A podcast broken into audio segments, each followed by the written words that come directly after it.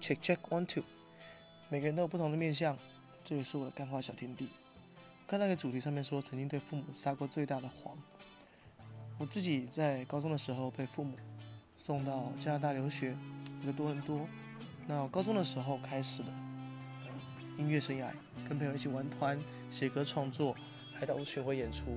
我那时候觉得哇，我这辈子就一定要玩音乐下去。可是我的父亲送我出国是想要让我学 business，学商业。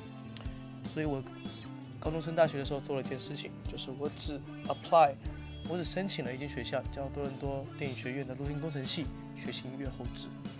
然后我没有跟父母说，我自己只申请这间学校，然后我上了，我就跟爸妈说，哦，我其他学校全部都没有上，我只上了这一间，要么就让我读，要么就让我回台湾。后来我父亲超生气，也但你也只能让我读了。这是我觉得人生中最重要的一个转折，也是最重要的一个话。